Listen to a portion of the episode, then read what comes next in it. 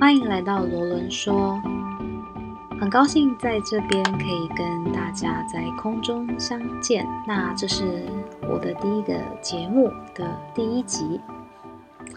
那一开始想要先跟大家聊聊，为什么想要开罗伦说这个节目。一开始呢，其实这个节目的主题就是说书、说故事。那其实这些故事的来源是来自于我家有一个非常大的书柜。那这个书柜呢，就是它集结了我从小时候一直对于买书这件事情的热爱哦，一直到现在。但是为什么我会说是买书而不是看书呢？因为在我买的书大概百分之六十我阅读了，但是百分之四十。我可能就是搜集它、收藏它这样子。那其实这个东西，我一直就很多书，我一直摆着。那其实最远可以先，我印象中我就是已买了，可是我一直没看，一直没看。我可以跟大家透露，它是一部小说，叫做《群》。那我印象中好像是我国中还是高中的时候买的。那你可以由此 推断出我的年纪。OK，这不是重点，但是我的意思是说，这个书柜啊，就是它集结了我很多我想要看的故事。可是，哦，不知道大家有没有这种感觉？现现在的时代，可能你觉得已经跟五年前，甚至是十年前，完全完全的不一样。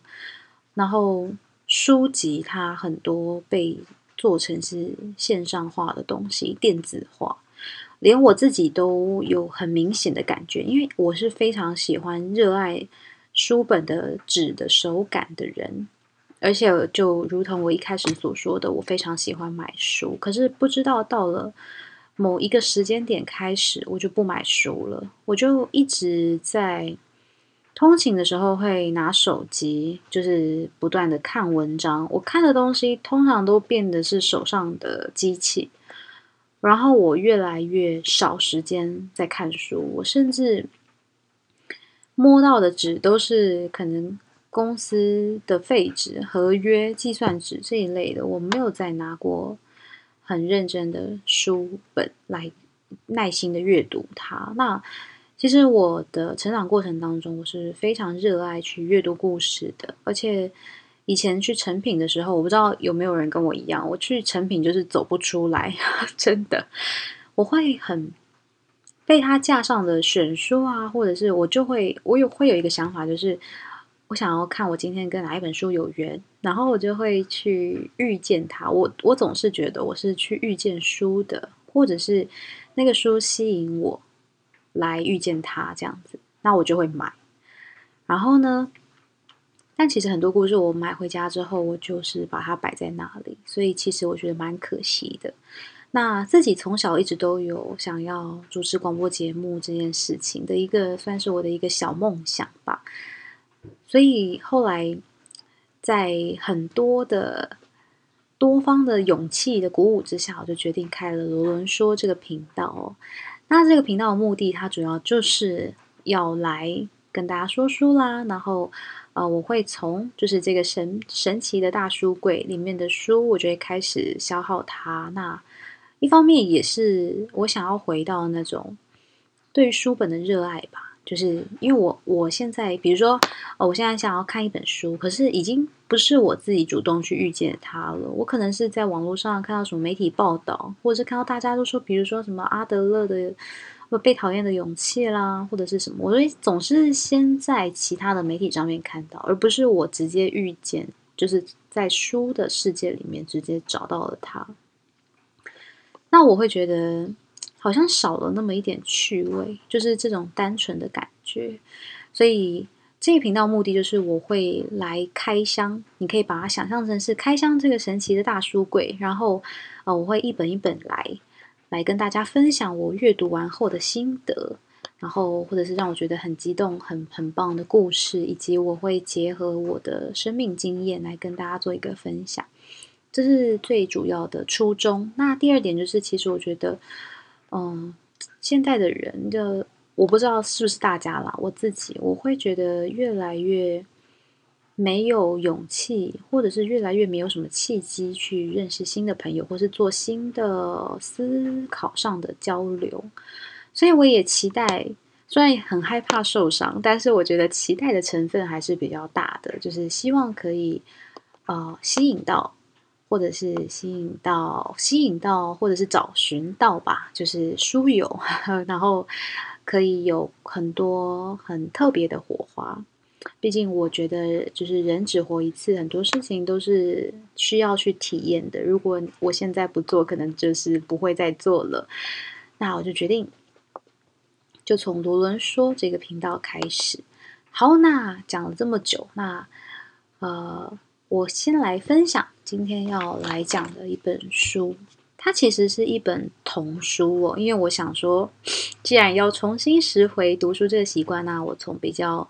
简单好入手的书本开始。那其实这书我在通勤的时候就看完了。它是一本，就是它来自口袋文学。不知道你们有没有听过这个系列？它其实是台湾的一个童书的系列，然后做的非常的薄。它的大小应该是比 A 五再小一点。然后这本书很特别，是我非常小的时候就认识它了。我应该是在我可能幼稚园或者是小学的时候，在我爸房间发现的。那我想，因为因为我家里还有哥哥跟姐姐，我在想，可能是我爸妈不知道在什么时期买的吧。然后我是自己去，因为我很喜欢 去 探索其他家人的房间，从小就会一直去他们他们的房间里面乱挖东西，但这是 不是一个很好的习惯？后来我就在我爸房间挖到这本书。但其实当时候，因为幼稚园是还没有学习注音的时候，所以我那时候其实看不太懂，我是觉得哇，画的好好棒哦！因为它的插画是属于比较美式的那种画风，然后是那种像色铅笔啊、水彩的这种画风，我就觉得好漂亮。后来长大了之后，就是成为小学生之后，我就看得懂注音了，然后我就开始阅读，然后慢慢慢慢就是。读完这个故事，然后现在我就是再读一次之后，觉得很神奇的一个小故事。它其实就是这本书的名字叫做《钓鸟的人》。然后呢，他的故事他是说，他是说一个老爷爷，那主角是一个小男孩。然后那小男孩呢，一开始是要去帮爸爸买烟，就是买买烟啊，然后他可以顺便去那种美式的杂货店。然后买糖果这样子，然后他一开始就是说呢，他他是一个很擅长跑步，一个健步如飞的小男孩。然后他说他的开场白就是：“我今年九岁，不知道为什么我比同年龄的其他小孩还要强壮。”然后我我心里就在想说，有有哪个小孩会就是就是知道知道说。自自己比别人强壮这件事情，那我就觉得 OK 很有趣的开场白。然后他说，他爸爸把一枚五十块硬币放在他的手上的时候，他就可以呃直接飞去那个呃杂货店，然后帮他爸爸的买烟。然后他就形容说他很会跳跃，然后好像形容的就是好像他一跳，然后他那插画就是他可以从，比如说你知道台北市有很。多那种超级长的马路，是那种三十秒到五十秒都走不完的。他仿佛就是说，一步他可以直接越过，然后那个五十秒走完的马路。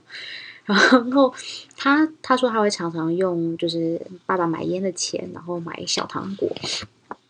然后呢，最精彩就是他说他他猛的一跳，然后就因为速度太快了，所以导致他的双脚是没有落在。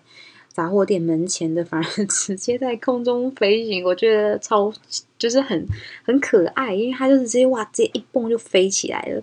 因为你知道，我其实看到这边的时候，我会在想说，如果我是小朋友，我看完这这个这个章节的时候，我一定会去模仿这个行为。就是我因为一直跳，一直跳，一直跳，然后跳到我飞起来为止，或者是我就怎么跳都跳不起来，然后反而还回家问问我妈妈说：“哎，为什么我没有办法飞起来？” 就是我因为我觉得童书嘛，然后我自己小时候是会看到什么什么书的内容，就是看到故事的内容，我就会想要去实践看看。我是一个实践家，而且我可以跟大家分享一个很小很。白痴的故事就是我小时候，因为小时候会常看那种戏说台湾呐，或者是一些神话，就是台湾的民俗神话故事这样子。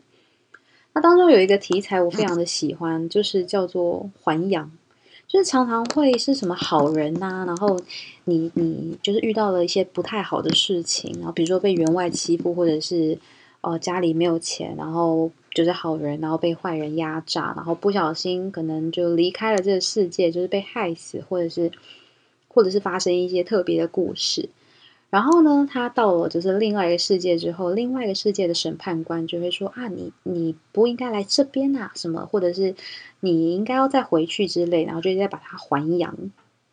而且我印象中非常深刻，因为这就是我小时候，甚至或者是一二年级，因为小时候我跟我妈妈睡在一起。然后呢，我就会躺在他的旁边，一直在想这些事情。而且我到现在，我印象已经几十年了，可是我的印象还是非常深刻。我当时候就躺在床上，然后小小脑子里面就一直在想，说我是不是现在然后去厨房？这这一段好像不太好，但听收听我节目的人，我想目前应该也不是很多，所以我就讲出来。就是我就我就会一直在想说。如果我现在就去厨房，然后拿一把刀自杀死掉的话，我我现在是不是就可以到另外世界里面去，然后就可以还阳，就可以体验这个还阳的过程了？然后当时我就觉得这是一个很特别故事，然后也想要去见见审判官呐那些人。但后来小脑子一想，就想说啊，不对，要是我现在去的话，然后我万一我就真的是只能活到今天，那我岂不是回不来的话，那我爸爸妈妈会很伤心，然后就立刻打消这个念头。所以我刚刚看到，就是他说他一跳就飞起来的时候，我就立刻想到这个小故事。我觉得，对我小时候是还蛮天马行空，而且会相信，很容易相信我看到的所有的画面或者是故事。好，那我继续说。所以后来看到就是它飞起来了。那当然，他后来就遇到了，我就不讲的太详细了。就是如果有兴趣的朋友，或者你刚好有遇到这本书的朋友，可以再去回味一下。那他当然就呃跳上了天空，然后又刚好的降落在了一片云朵上。然后呢，他就坐在这个云朵上，然后开始跟着云在漂浮，就遇到了一个老伯伯。老伯伯他吊着一个钓竿，然后他是在钓鸟，对他就是这个书名的主角，他就是这个钓鸟人。然后呢，就这钓鸟人就就很特别，就看到他说：“哎，竟然有人跟我一样可以跳到这个云上面。”然后小男孩反正就跟他开始聊天呐，然后老伯伯就就说：“哎，你你要不要来尝试看看，就是钓鸟啊？”然后。结果，后来老伯伯就钓了一只小云雀，然后还烤烤了那小云雀，然后开始跟那小男孩在聊天。但其实我我真的是不得不说，我现在已经是没有那种童趣的心，可是就觉得不觉得故事 bug 很多嘛？因为那老伯伯怎么会完全没有问他叫什么名字？因为其实这个书里面从头到尾最特别就是他完全没有讲到任何人叫什么名字，不管是那个老伯伯也好，或者是那个小男孩那个男主角也好。然后我现在只只知道这看完这整本书之后，我里面脑子里面只知道一个名字，就是那个杂货店老板娘叫夏太太。对，然后总而言之呢，就是老伯伯，老伯伯就开始跟他大聊特聊啊，就畅所欲言嘛，然后就教他怎么钓鸟啊，然后就他就说什么，他要带他去找一个他在天空中发现的一个超级特别的鸟，然后他不打算抓他，因为他跟他一样都是这个。品种的最后一个人，就是最后一位这样子。然后呢，老伯伯就带他去。结果他们，他就他的情节就是设计说，他们必须要度过一个暴风圈，然后他们才可以找到那个大鸟。然后在大暴风圈的呃路途上，然后他们就遇到了一些危险。然后穿越那些危险之后呢，就大鸟就出现了。结果大鸟出现的时候，就是它是一个五彩斑斓的大鸟，然后呢，它会不停的歌唱，它的名字叫做珍奇鸟。然后老伯伯就在问，在喂喂食它一些鼓励。然后大鸟来找他们玩的时候呢，就是又一定又要有一些呃很害怕的情节。然后结果他们就又遇到了一些状况，就是一些天后的状况。然后大鸟就不断的扇动它的翅膀，然后。老波波就叫那个小男孩，小男孩的云坏掉了，就他差点要从云上面掉下去，然后老波波就赶快叫他，就是抓住他的袜子，因为他的袜子有两个绒球，然后他在前面的就是一些瞎聊的章节有提到说，那两个绒球是在他睡觉的时候会荡来荡去，然后可以赶走苍蝇。我觉得设计也蛮酷的，就是。这应该是在平流层以上的区域会有苍蝇吗？其实我真的很好奇，要有有知道的这个书友们可以再告诉我。对，然后呢，总而言之，这小男孩呢，他就抓住了他那两个荡来荡去，原本是要拿来赶苍蝇的那个袜子的绒球，然后就抓住了他。但是我们都知道袜子是非常容易脱落的，但他插画画的就是那小男孩就抓住了他的袜子，就真的就这样荡在空中。然后我就觉得，OK OK，加油，一定要加油啊！然后就当然，因为他有主角光环，所以他当然就不会掉下去。然后呢，总而言之，他就度过了那些困难。然后，但是他又他要跳到那个老伯伯的云上的时候，他是。呃，完全没有跳上去的，然后是鸟接住了他这样子。后来老伯伯就在借由他，就是抓住他袜子的时候，把他拉上来。但后来呢，当然又发生一些事情。然后我觉得，如果我是那小男孩的话，早就爆哭了。但那小男孩完全没有爆哭，然后他还说：“哎，真的是。”太可怕了，不过没关系，这也蛮值得的。你看，我被这个珍奇鸟救了一命，不是很酷吗？然后海海说：“钓鸟人先生，为了庆祝一下，你想吃糖果吗？我的口袋里有哦。”然后钓鸟，我觉得这这边我觉得其实有点感伤，因为钓鸟人就回他说：“如果我吃了一颗的话，我就会想吃第二颗、第三颗，这样我就没有办法离开人类的世界了，所以我还是不吃的好。”其实，在看到这里的时候，我一开始，我小时候我记得我是看不懂的，因为我我不知道为什么他他不可以先去地面上住一住，然后再回到天上住，为什么一定要就是好像跟另外一个世界道别这样子？但是我我觉得现在长大之后比较能够了解这是怎么一回事，因为就好像是就是你你可以。很像是他一直在追求一件事情到一个极致吧，到就有点像是舞痴啊，或者是什么，他他就是觉得他要一辈子就是要做那件事情。他如果不让自己一直在这环境里面的话，他就觉得不是他了，就是好像有一点点这种感觉。所以我就会觉得看到这里的时候就觉得有点孤独。然后结果后来就是小男孩就是一边嚼着糖果，然后一边问。钓鸟人说：“你一个人在这边，难道不会无聊吗？”然后钓鸟人就说：“我以前有太太，可是她已经去世了。然后我也有两个孩子，那他们都先后离开了我，到城里去了。然后他就回告诉那个小男孩说：‘他说小家伙，你愿不愿意留在我身边呢？’结果小男孩就不知道该怎么回答。那他们的云朵就刚好。”飘过了小男孩的家，小男孩看了他的家一眼，觉得他还是想要回家，他没有办法陪钓鸟人。就我觉得，其实有的时候我在看童书的时候，我会觉得很想要揣摩那个作者的心境。那他前面讲了，讲到就是把小男孩设定的这么勇敢，然后好像很正向，这应该是一个很开朗，然后很 happy ending 的故事，可是却又把。钓鸟人描述的那么悲伤，而且小男孩也不能够逗留，就是也没有办法。他还甚至还想把小男孩留住这样子。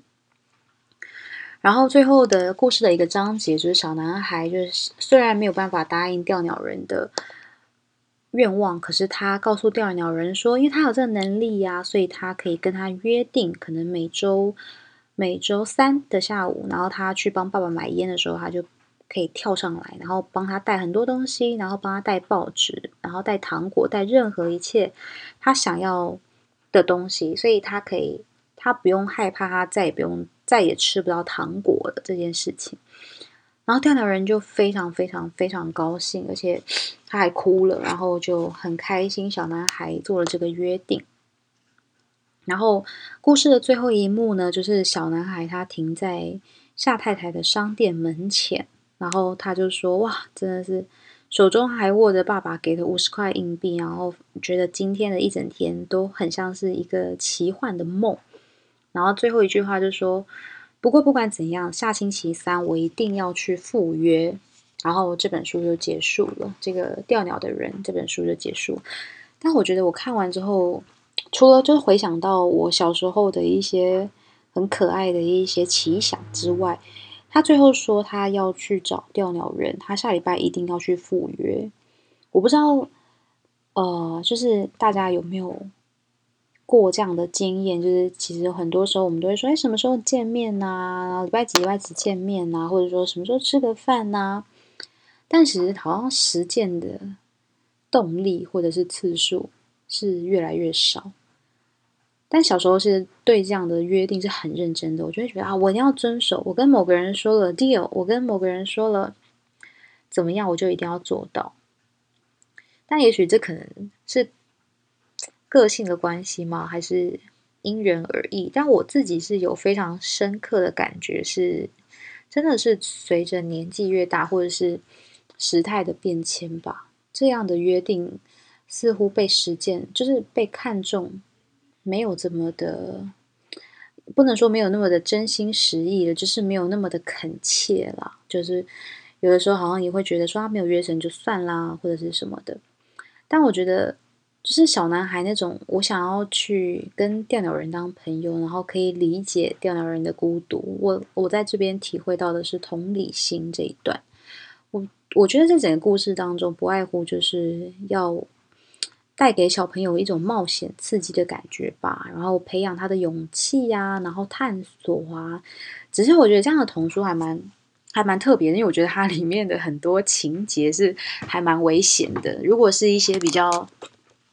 在意的爸爸妈妈的话，可能不会不会让小朋友看这样的书，因为就如同我所说的，像我就是一个非常爱模仿，就是书里面内容或者看到的东西的内容的小朋友。而且我还我还可以跟大家分享一个很好笑的事情，就是小时候我除了就是看《戏说台湾》之外，我还非常的喜欢看那个盛竹如主持的那个台诶是台湾变色龙对。台湾变色龙，它最特别的就是，因为我每次都会看它是民国几年几月发生的事情，因为我觉得天哪，太 shock 了，他竟然是真实发生的事情。然后，然后我那时候就是小学、幼稚园的时候，然后我爸爸都因为我跟我妈妈睡在一个房间，我们房间有个小电视，然后我爸爸完全就是不准我们两个在九点过后。还醒着，所以我妈就会在九点，反正她无论如何就是会逼迫我在九点的时候跟她一起就是闭上眼睛。但是我们都会等，就是十点的时候，然后我爸爸就是也入睡，已经去他的房间，去他的书房，他自己的房间入睡之后，然后我们两个就会偷爬起来，然后看那个台湾变色龙。然后有的时候就是会被我爸爸发现，然后然后他会进来就是骂我们。然后等他出去的时候，我妈可能就觉得说啊，算了，不要看了，然后就睡着。然后我自己又在偷偷在欲罢不能的 爬起来看。但是我现在已经不记得当时候看到的案件故事有哪些，或者是有印象比较深刻。但是这个偷爬起来跟一起跟我妈妈一起被骂，还有小时候就是对于台湾变色龙的执着是非常 印象非常非常深刻的。对啊，那我觉得不知道大家小时候有没有什么样类似的有趣的故事啊，或者是说有看过什么样的童书？那预计下一集呢，呃，先不告诉大家我要分享什么书，但我心里面已经有想法了。我我小时候很喜欢，会跟大家分享我小时候非常非常喜欢的一个童书系列。然后这个童书还蛮猎奇的，就是它里面的很多故事，我觉得。有些带有一些讽刺的意味，然后是非常非常值得玩味的。然后今天呢，就先用调调的人，然后来跟大家做一个简单的呃开场。然后呢，也希望大家期待日后的故事。那所有在节目当中讲过的书，就是我看完之后呢，我会把它集结起来。因为其实大部分我买的书都保持的很好，因为毕竟没有翻嘛。那我会把它们集结起来，在看完之后也捐给。就是有需要的单位，然后之后呢也会开 IG，然后来跟大家分享每一集讲到的故事以及书，然后还有会做一些简单的摘要。好，那就今天的节目到这边，非常开心可以跟大家来分享这个可爱的故事，然后以及终于我终于去落实了这件事情，在二零二零要过完之前。那也希望大家喜欢我的声音，喜也是希望大家可以多来，就是跟我做分享还有交流。然后也希望这些故事呢，还有就是我说的分享的一些呃生命的经验，可以在你听到这些事情的当下呢，也都陪伴你度过一段美好的时光。那今天的节目就到这边，我们下次再见喽，拜拜。